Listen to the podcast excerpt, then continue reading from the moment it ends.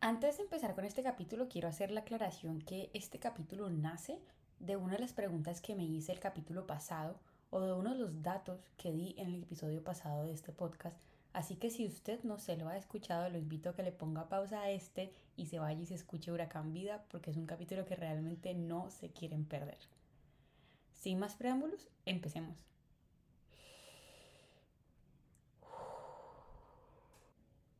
Como yo sé que todos ustedes me hicieron caso y se escucharon el capítulo anterior, pues yo sé que también saben que en ese capítulo les mencioné que en mi proceso de investigación me había encontrado un dato bastante perturbador, así como dice Luisito.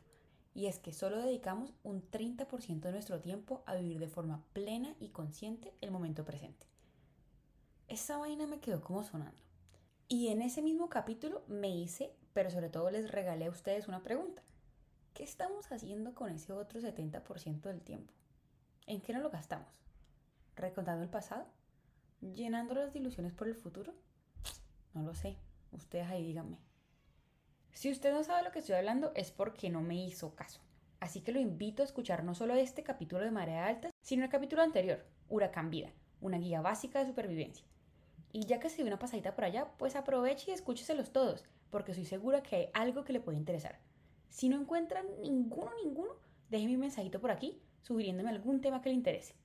Ahora sí, fin de la pausa publicitaria, porque es que si no me hago publicidad yo misma, ¿quién más me lo va a hacer?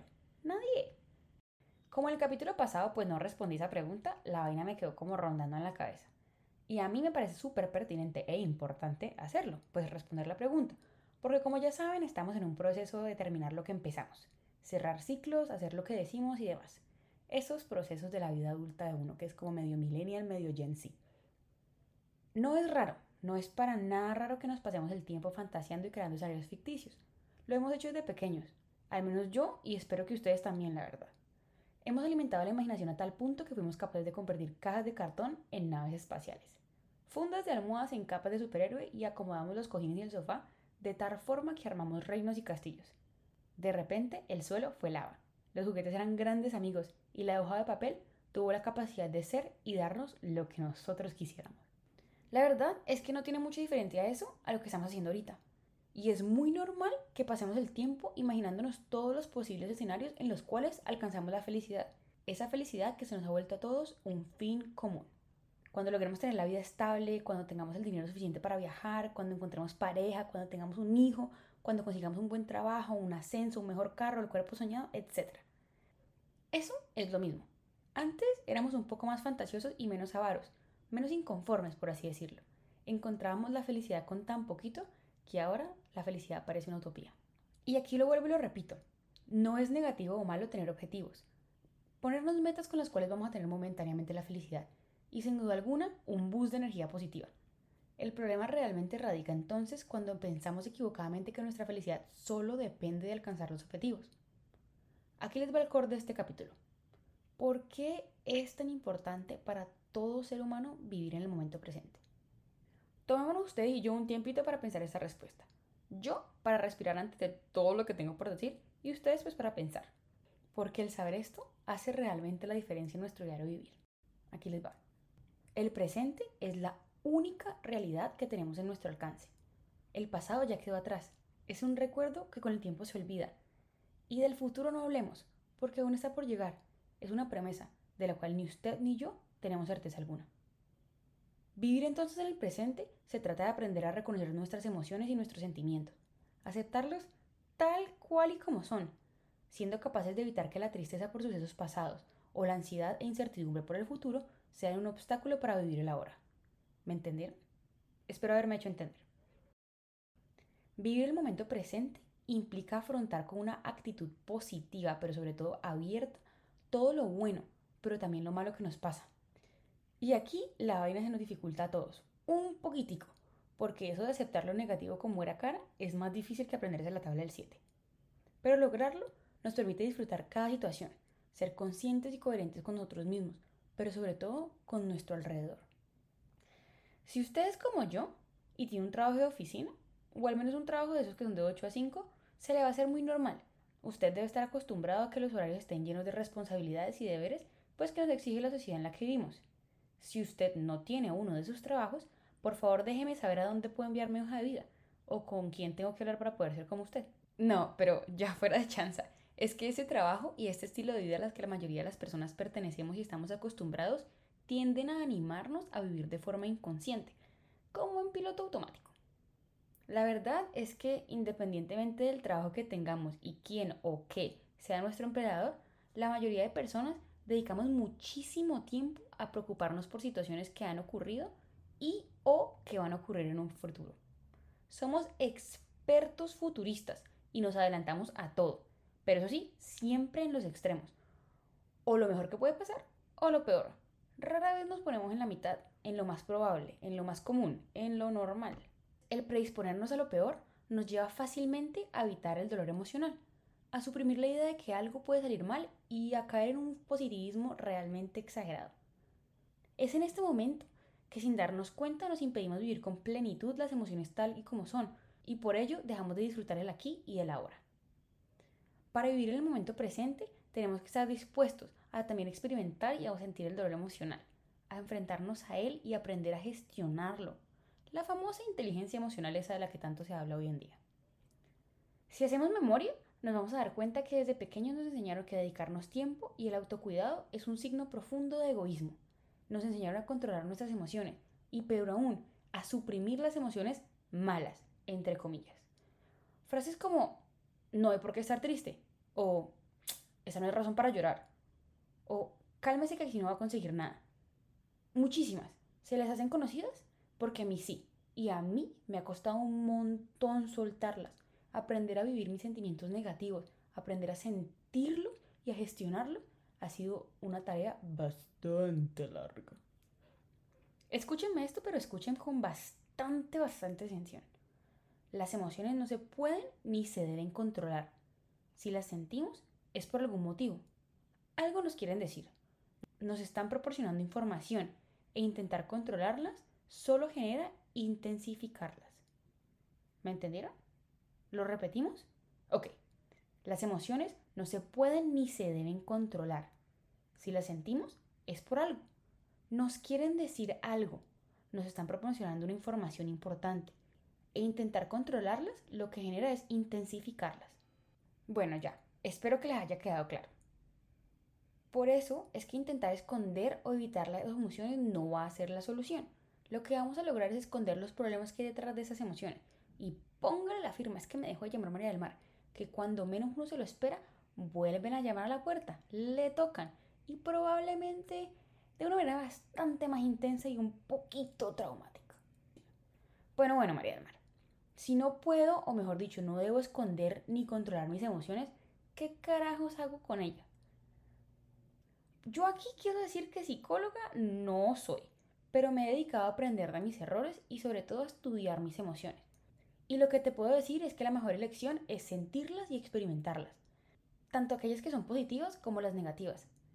La verdad es que las emociones tienden a durar muy poco, son efímeras, son instantes, minutos cuando mucho, no son más.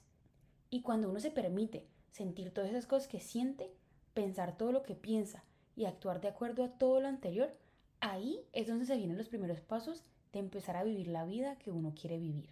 Una vida que se ha elegido para cada ser, pero sobre todo una vida que ante tus ojos valga la pena vivir. La verdad es que yo tengo muy claro que vivir en el presente es bastante complejo. Yo personalmente llevo soñando con el futuro y cargando con el pasado muchísimo tiempo. Haciendo estos procesos de sanación, autoconocimiento y terapia, o como ustedes quieran llamarle, la verdad he decidido aprender, simplificar, poner todo en una lística. Así que aquí les va María del Mar simplificándoles la vida, valga la redundancia. Primero, me parece súper importante decir esto porque además si no lo digo ya, ya, ya, se me olvida o fijo me enredo después. El presente, en teoría, es un momento que nos proporciona muchísimas situaciones de paz, aprendizaje, bienestar y alegría. Y les digo en teoría porque es bien normal que la mayoría de nosotros no sepamos cómo experimentar esa plenitud. Fíjense muy bien que yo también me incluí en esta colada, porque es que yo la verdad ando haciendo el podcast, meditando, limpiándome el aura, pero eso a medio tiempo. El otro medio tiempo me la paso llorando, haciendo listas y cuadros de Excel para solucionarme la vida. Entonces, pues es un balance.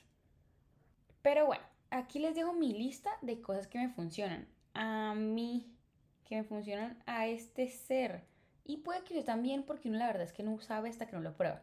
Pero esto es lo que a mí me funciona para aprender a vivir en el momento presente. La primera ya se los he dicho en varios capítulos o episodios anteriores. Y aquí tengo una pregunta. Cuando uno hace un podcast, ¿hace capítulos o hace episodios? Por favor, ustedes que saben, dígamelo. Ya me perdí, ¿vieron? La primera, soltar esa maleta del pasado.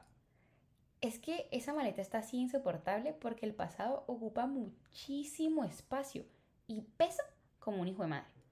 Les habla la voz de la experiencia. Existimos personas que ocupamos gran parte de nuestro tiempo en añorar aquellos momentos en los que fuimos extremadamente felices. Y además de eso no solo los añoramos, sino que nos damos látigo por los errores que hemos cometido en el pasado. Esto es una carga muy, muy, pero muy pesada para llevarla toda la vida. Si algo he aprendido yo, y una cosa muy diferente es saberlo hacerlo, es que es fundamental aprender a ver la situación del pasado de una forma positiva focalizarse en el aprendizaje de esas situaciones, brindar por los errores con orgullo, pero sobre todo con tranquilidad de que por algo tenían que pasar. La segunda es un llamado para todos mis amigos freaks del control. Parcerito, amiga, uno no puede controlar todo. Y no importa cuánto el instinto de supervivencia lo lleve a usted a intentar mantener todo bajo control, eso no pasa. No podemos controlar ni el 20% de las cosas que nos rodean y anticiparnos a todas las posibilidades de las cosas que podrían ocurrir, lo que hace es que dejemos de vivir en el presente.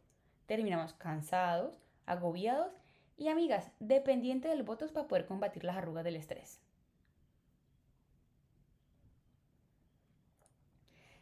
La tercera es que, panas, nos tocó aprender a meditar y a meditar en serio.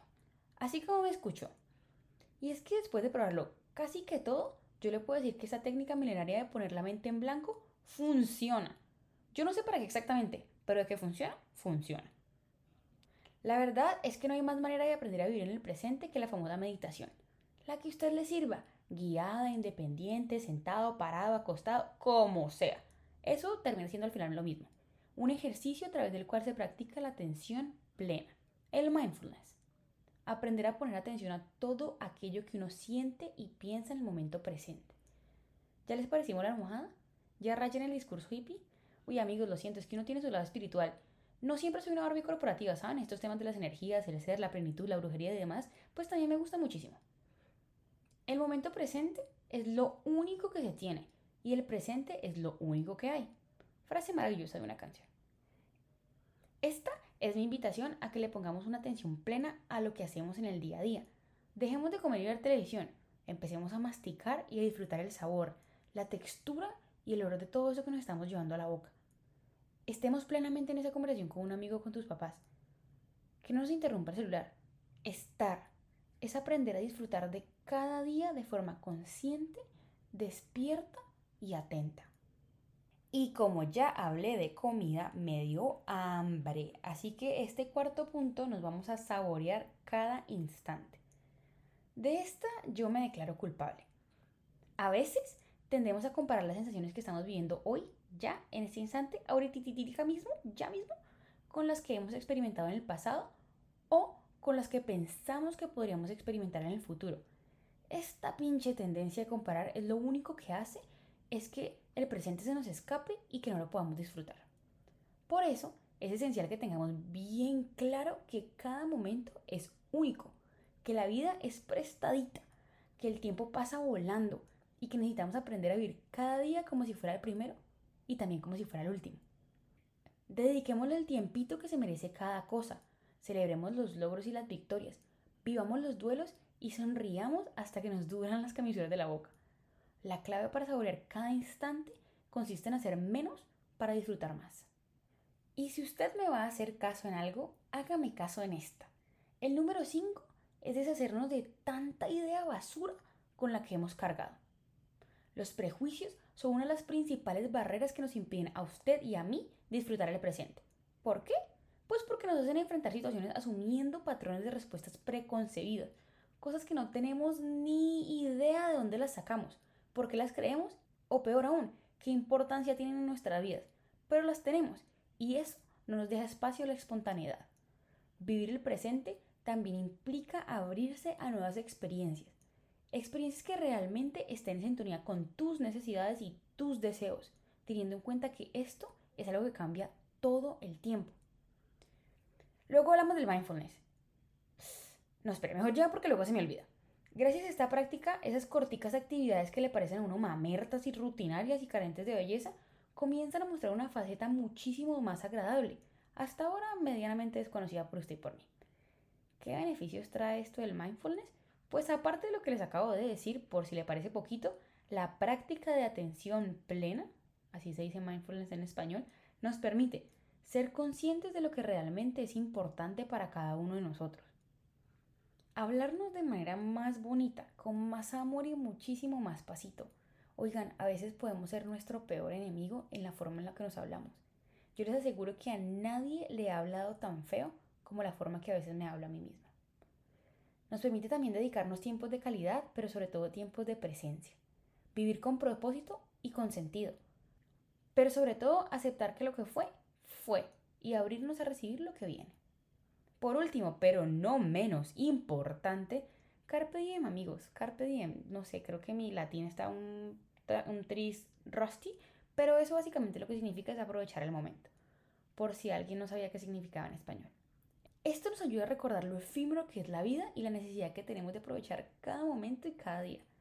Tenemos que vivir en el presente y darle vida a nuestros días, sabiendo que nuestras vidas tienen los días contaditos y que todo esto se nos va a ir, que todos somos pasajeros y que en algún momento se nos va a acabar la vida y que ojalá no se nos acabe el tiempo pensando en el mañana o extrañando el pasado. Bye.